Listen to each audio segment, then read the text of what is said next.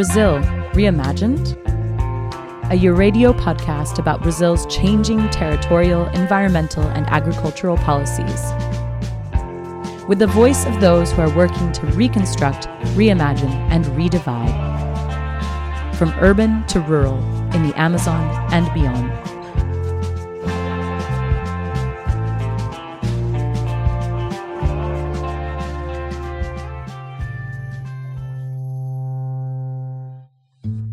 Sonho mesmo é, é viver em My dream is to live in a community united, you know? That was our dream. To start a community focused on permaculture, on agroecology, on the forest, on healing. Era o nosso sonho. This was our dream. To produce our own products, our music, our food, to be able to share this with others. compartilhar com todo mundo. Because we believe that through these experiences, we create respect for the forest, for the animals, for other people. There is nothing better in the world. Não existe nada melhor no mundo. These were the words of Tino Alves, a family farmer who applies agroforestry practices in the surroundings of Porto Velho, Rondônia, in Brazil's Amazon biome. I met Tino in the beginning of January at his farm, Agrotropical Amazonia, located about half an hour driving from the state's capital. While his place can officially be described as a farm, to me it initially looked more like a house in the midst of tropical rainforests. Only when getting closer, I could distinguish the range of diverse crops hidden between the tall tropical trees. Cortei ela. Aqui, como é que eu trato? Isso aqui, ó. Ela vai vir um, um novo olho. Inhame, macaxeira, mamão, milho de pipoca, feijão. Até colher esse feijão, hein, Najara?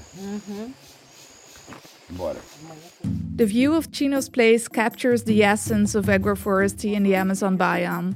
To produce in harmony with the forest, to combine farming with reforestation, with restoration. I was not the only foreigner interested to find out more about Chino's farming methods. Over the past years, various international and local journalists, scientists, and students paid a visit to Agrotropical. e conhecer um pouco sobre é, a agrofloresta e a permacultura, né? Que são algumas coisas que a gente, eu por exemplo já ouvi falar, mas eu não sei muito bem como que funciona na prática é, esse tipo de, não sei, é tipo estilo de vida ou não? Agroforestry, the land use practice applied here, is increasingly recognized as an alternative to the expansion of large scale monoculture farming, which leads to deforestation and degradation, eventually also making the region hotter and drier. Brazilian agriculture has thrown itself into a self inflicted crisis, stated the time in the beginning of this year. While green lighting agricultural development,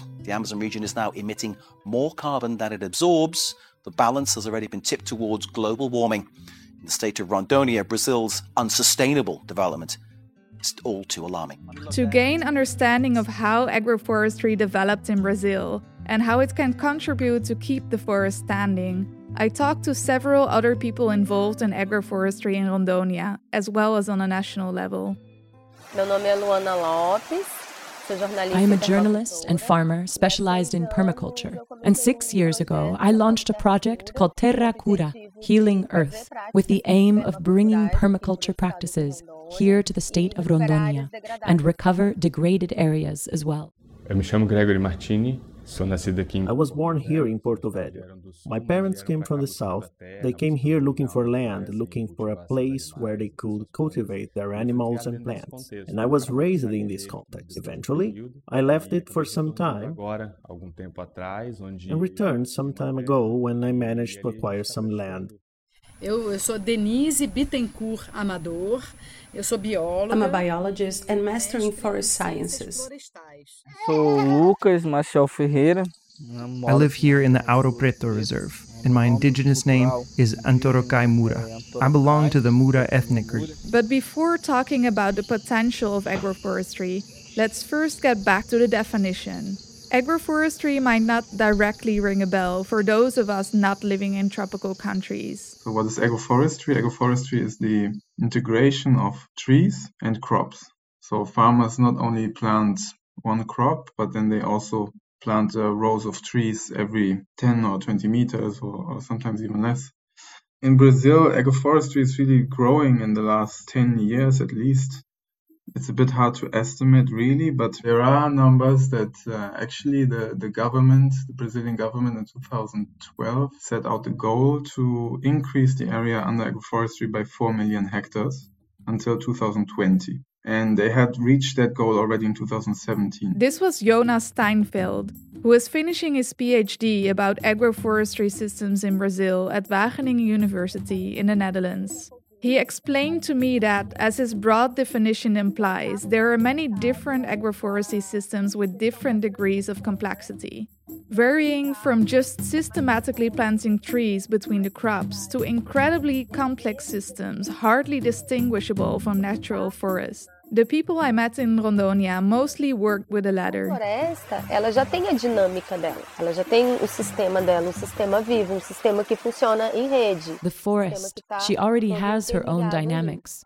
She already has her own system, a vibrant system, a system that works within a network, a system that is all ela não precisa de interconnected. fatores externos. Ela cria todo o ambiente que ela precisa para ser saudável na, na And when we stop to observe, we can see that the forest already has all the conditions she needs to maintain the plants within this system. Because the forest already creates the environment, she needs to stay healthy in those conditions, in this biome.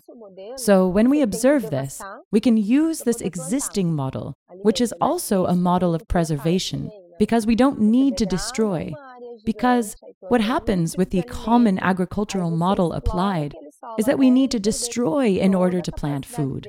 That's what monoculture does. modelo de agricultura, né? É criou-se um modelo que você tem que devastar para poder plantar alimento, né? E é isso que a monocultura faz também, né? A giant area is degraded in order to plant one type of food. It is exploited until it loses all its capacity, and then it is abandoned, and the same process is repeated elsewhere. In the forest, this dynamic does not exist because the forest is always feeding herself. She has her own processes, her own model to feed herself.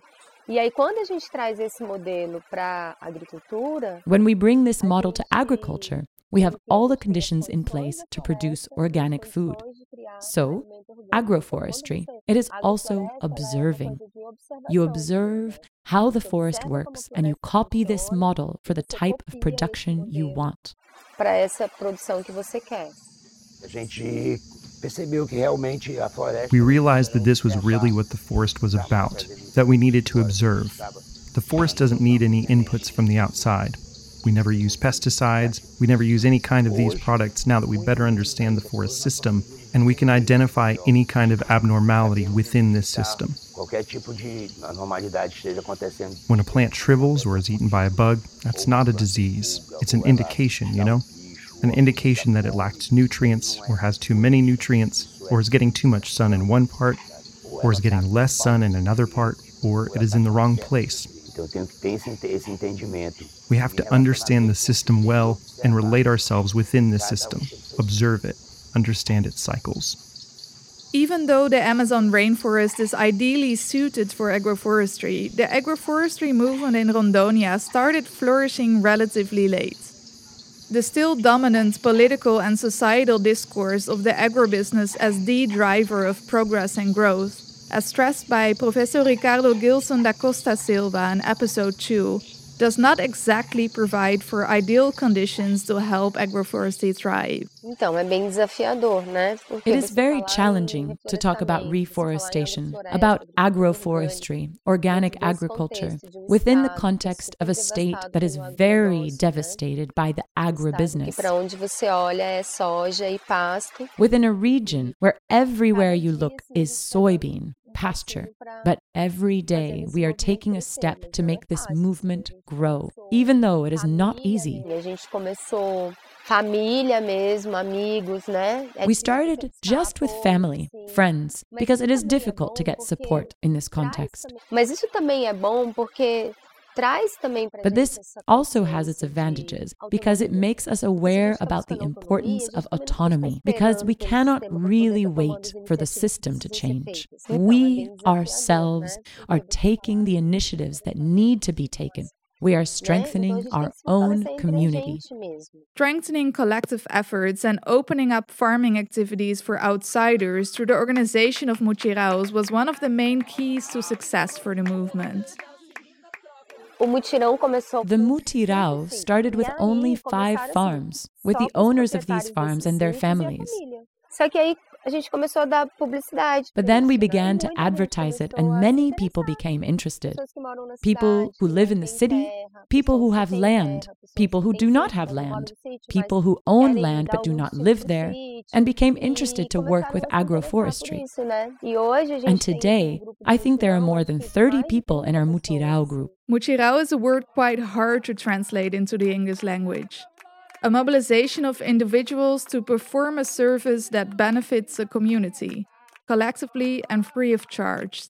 This is essentially what it means. For me, the mutirão proves that things are much easier when done together.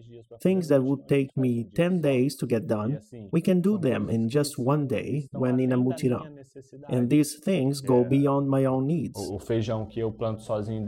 such as the beans that I plant by myself in 10 days. When planted by 10 people together, they can feed more than one person. Additionally, we have this exchange of knowledge, wisdom, and the experiences of each individual. Not only considering the popular or cultural aspects of the group, the individual experience of each person is based on these contexts. And from the moment that we start to break down some of these concepts generated by society as a whole, which only happens within the family and then within the circle of friends, we begin to act differently, taking into consideration the collective, taking into consideration harmony and equality. We start to see that things really work better when in a group. Mutirões are very much in this sense. It is proof that the collective really works it has its advantages.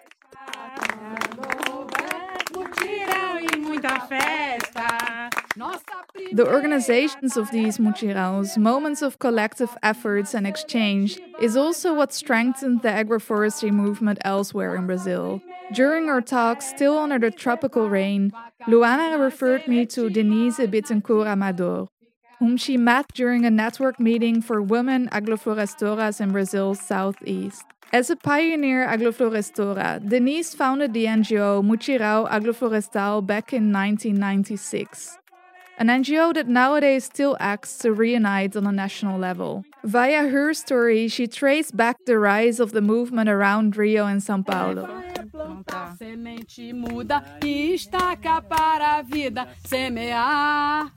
Nossa segunda tarefa é plantar semente muda e estaca para a vida celebrar.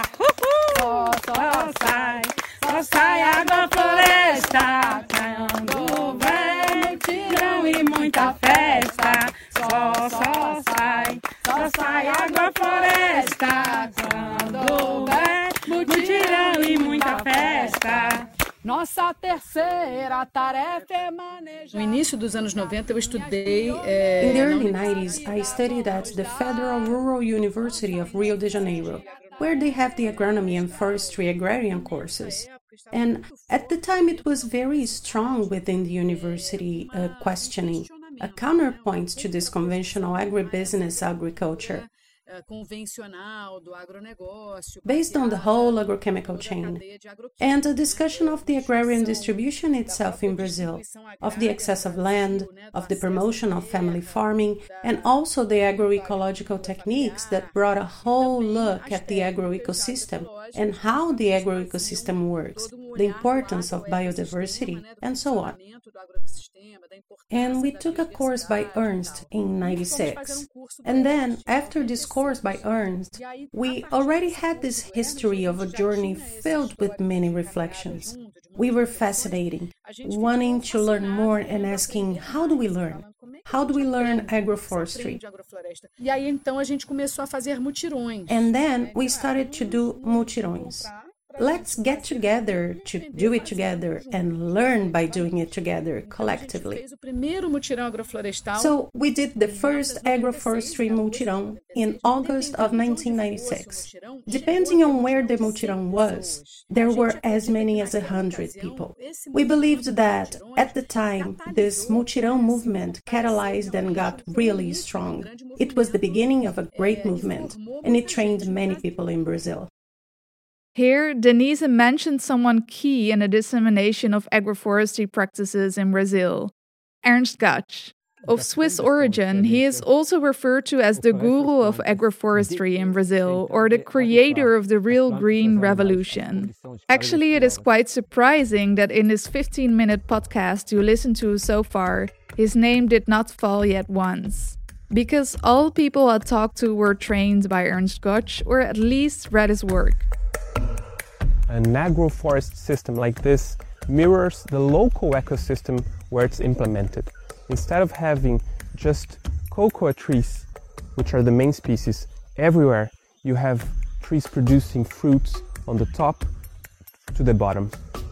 Assim como os, os macacos podam as, as árvores altas para fazer as casinhas, não, podem. Since the 1980s, when Ernst Götsch started a farm in the south of Bahia, he has mentored and trained farmers all around Brazil and beyond. In the farming system he applied, later labeled syntropic agriculture. Some of his main principles include to work with nature rather than against it, and to use strategies that look like the way natural ecosystems work. Denise explained to me that Götsch inspired her and other farmers to adapt methods that value ancestral practices to imitate existing patterns in nature.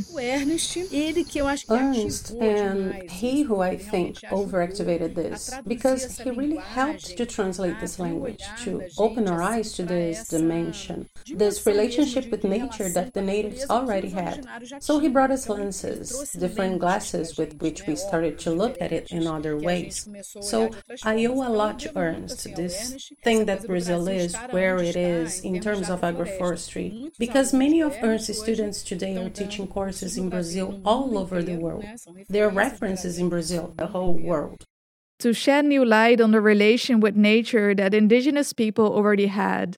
Indeed, if agroforestry might be presented as an innovative, groundbreaking method that can help to protect our forests in the future, it is essentially based on the practices that have already been applied in Brazil for thousands of years. Before the adoption of the monoculture agricultural model from Europe in the 20th century. Instead of Agriculture of the Future, the title of this episode could just as well have been Agriculture that Revives the Past. Using and recovering ancestral knowledge is essential to keep developing and improving practices nowadays. And indigenous people play a key role in applying and spreading agroforestry practices, especially in the Amazon biome. In the Ouro Preto Nature Reserve, I met wife and husband Tatiana and Lucas Mura, who told me more about this process of knowledge recovery. Somos dois jovens né, que saiu da universidade. We are two young people who decided to live in the countryside after our studies, to live in the forest. We decided to actually live what we were studying. We were studying geography, archaeology, and I said, let's live our reality. Let's gain this knowledge through the true carriers of this knowledge, our ancestors. We came here and started to develop various activities, including reforestation of degraded areas. E aqui onde a gente está hoje, esse sítio, no, sítio Nossa Maloca, This place where we are today, Nossa Maloca, it was a pasture land before the farmers of this region were asked to leave this land and this area became a nature reserve. We've been here for three years. Today, we are the representatives of our community. We work together with our community, and we are part of a group of young people who are starting and resuming the struggle of our ancestors, the indigenous fight. retomando novamente os, os caminhos da luta, né, das bandeiras de. My mother, through her master's and doctoral research, already did research about this question of ancestry, about our roots. Since we are young, we've been living between the city and nature, until nature called us. This is what we aim for to be able to raise our son within this reality. That is the purest art that exists. It is the awakening of our identity. This getting closer to the earth through agroforestry, it is flourishing our spiritual life. I believe that from the moment we have this contact with nature, we start not being in nature, but we start being part of it. We start being part of the earth. And with this feeling comes the process of caring, of following our intuition. De ter a intuição mais, a tua intuição se aflora, tuas questões espirituais. Of letting our intuition flourish as well as our spirituality, our faith, what we believe in, and what we are looking for in our lives. And I think all this influences our connection with our ancestors. Eu me sinto como se, for, se eu fosse minha avó reencarnada. Because I feel like the reincarnation of my grandmother. I feel very connected to my mother and my grandmother in this connection with nature through planting, harvesting, through being here, living this space, and living what they lived, but in a better way. Because I have more means to show how I live, where I live, what my objectives are, why I am here fighting. Por que, que eu tô aqui lutando, né? When asking them about what aspects of this project they are most proud of or what their most important achievement is, the couple told me Então, o que me deixa orgulhosa e feliz. What makes me proud and happy is to see a new seed sprout and to see the forest grow. And to know that this was done by my own hands, that it was me who planted them, watered them, took care of them. Another thing that fascinates me is watching the macaws. When they pass like that, man, it's amazing. When I realized that they were almost extinct there were only two left, and now we can count 35 of them. What a difference. What makes me proud is to realize that we are generating water on this planet. We plant in order to generate water, to generate life, to generate oxygen. This makes me proud. Going back to being part of nature instead of just being in it, collaborating with the forest instead of fighting against it. The fact that agroforestry is more and more recognized as the solution to produce while at the same time recovering and protecting the forest might sound quite logical, considering that its main principles helped keep the forest standing for millennia. Recent studies have revealed that the Amazon rainforest could actually be considered as one huge agroforest, Jonas told me. Because studies found out that the species composition of the Amazon forest is really heavily influenced by humans. So, for thousands and thousands of years, humans have been planting and, and, and interacting with the Amazon forest and really shaping it into what it is right now. So, even if it is proven that agroforestry is an effective method to recover the forest, and if it is plausible that this traditional practice will play a crucial role in the nearby future, of course, there are also some key challenges to overcome. The main being the lack of assistance in the form of grants or subsidies, which could help agroforest farmers compensate for the relatively high labor costs and investments required in the first years. The thing is, there are no real subsidies for agriculture like in Europe. There are only some credit lines by the government that farmers can access if they do apply some more sustainable practices. And then they get some more favorable credit, but it's not like a payment. Uh, actually, the only indirect subsidy that, that exists in, in Brazil is uh, that you don't pay taxes on pesticides. Farmers expressed their hope that with the new government, which reintroduced the Ministry of Agrarian Development, the ministry that is supporting peasant farmers in Brazil, this might change. Foreign investments also point into the right direction. Meanwhile, agroflorestoras and agroflorestores continue to work on the ground to increase the areas occupied by agroforestry, with or without support. While you are listening to this podcast, Grégori Martini is moving downstream at the Madeira and Amazon River doing what people in the region have essentially been doing for centuries collecting seeds to replant them elsewhere to add to the diversity already present at this place. We are going to pass through an extensive area with many seeds and a great diversity of vegetation. And the idea is to bring these seeds here so that we can cultivate and take advantage of what the land has to offer. Right now, he might be somewhere between Manaus and Santarém.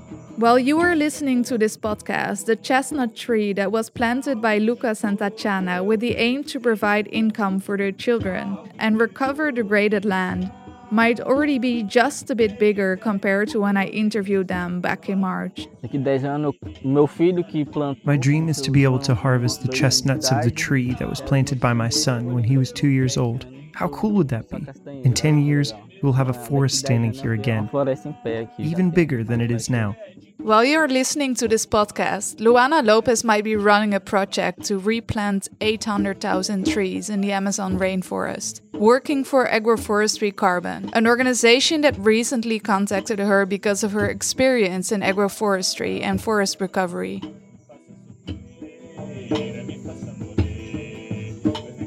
When I asked Jonas whether he thinks the new government will indeed invest more in sustainable agriculture and agroforestry, he said he hopes so.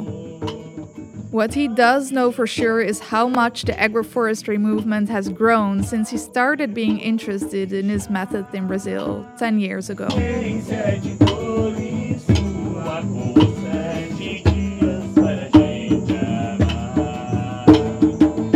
For listening to this fourth episode of Brazil Reimagined, a podcast series produced for Euradio. The interviews you hear during this episode were conducted in Rondonia between January 5th and May 3rd, 2023. The songs you hear during this episode are Un Sonho by Nação Zumbi and Canto de Xangô by Baden Powell. Thank you for listening.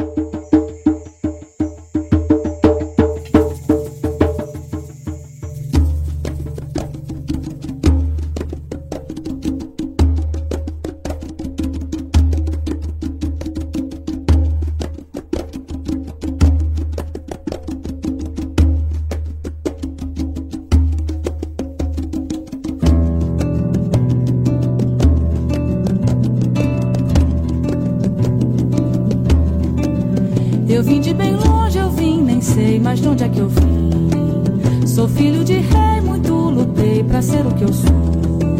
Eu sou negro de cor, mas tudo é só o amor em mim. Tudo é só o amor para mim. Xangô agodô, hoje é tempo de amor, hoje é tempo de dor em mim. Xangô agodô.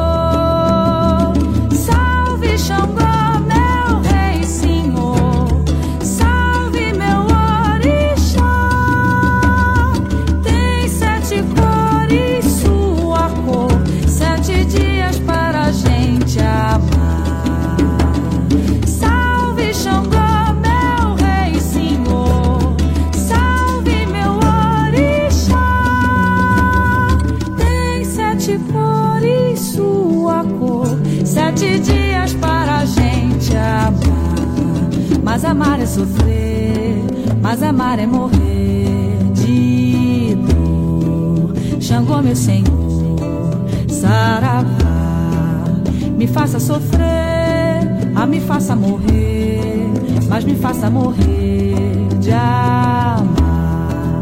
Xangô, meu senhor, saravá,